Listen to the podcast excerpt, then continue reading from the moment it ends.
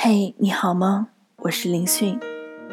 今天想要和你分享一篇散文《黄昏》，谢冰莹。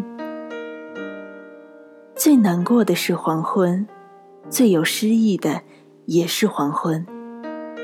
每天吃了晚饭后，我都要和特到妙高峰或者铁路上散步。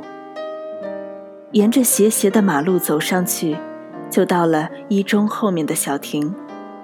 我们是从来不在亭子里休息的，迎着将要消逝的残阳，漫步的欣赏着快要来到的迷茫晚景。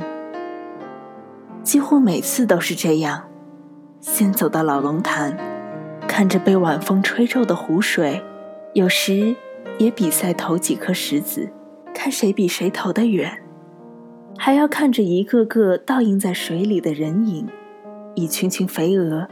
一缕缕青烟，然后慢慢的走回来。由妙高峰到小亭这一段路特别美丽，两旁的槐树像仙女似的临风飘舞，雪白的花儿衬在翠绿的树叶里更显得清秀纯洁。芬芳的香气从微风里送来，令人感到一种说不出的舒服。和愉快。更有趣儿的是，当我们在槐树中间穿过时，好像走进了一个草木青青的仙境，真正的桃花源。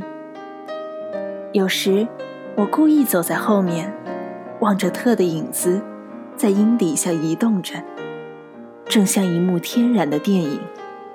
特，美极了，我真爱这些槐花。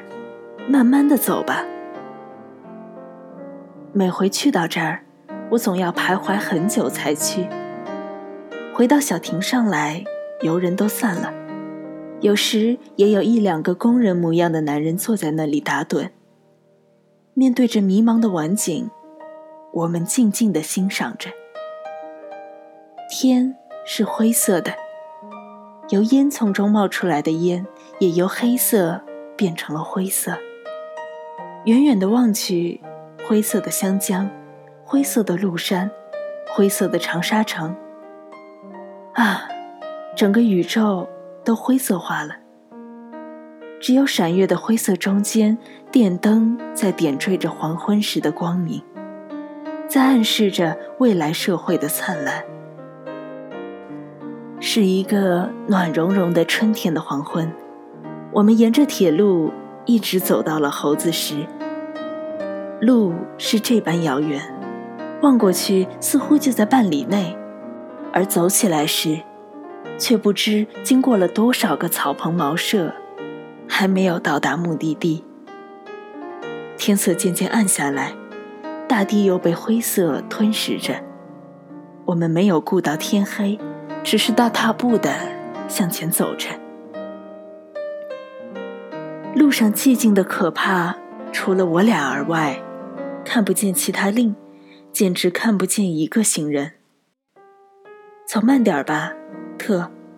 无论如何，我们要走到猴子石的，即便回来是半夜也没有关系。慢慢走，不要辜负了眼前的美景。特拉住我，眼睛望着天边的一颗星。你看，星子都出来了。还不赶快走，太晚了，走路不方便。怕什么？有我在这里，什么都不用怕。我笑了一声，他又继续说：“你为什么不是个男孩子啊？否则我们走倦了就睡在铁道旁边，或者跑到对面小山上，青草做我们的床，白云做我们的被。”还有悬在空中不灭的灯光，夜莺的音乐，多么幸福啊！偏偏你是女人，到什么地方去都有顾虑。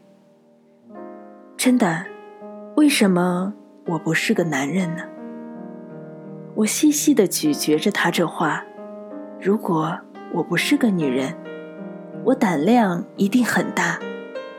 也许像母亲说的，我早已经上天了。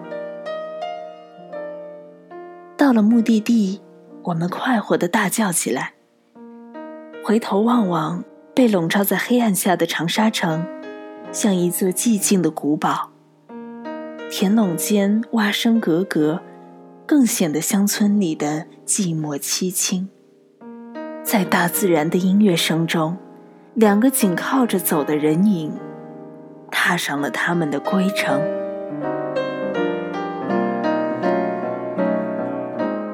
今天想和你分享的就是谢冰莹的这篇《黄昏》。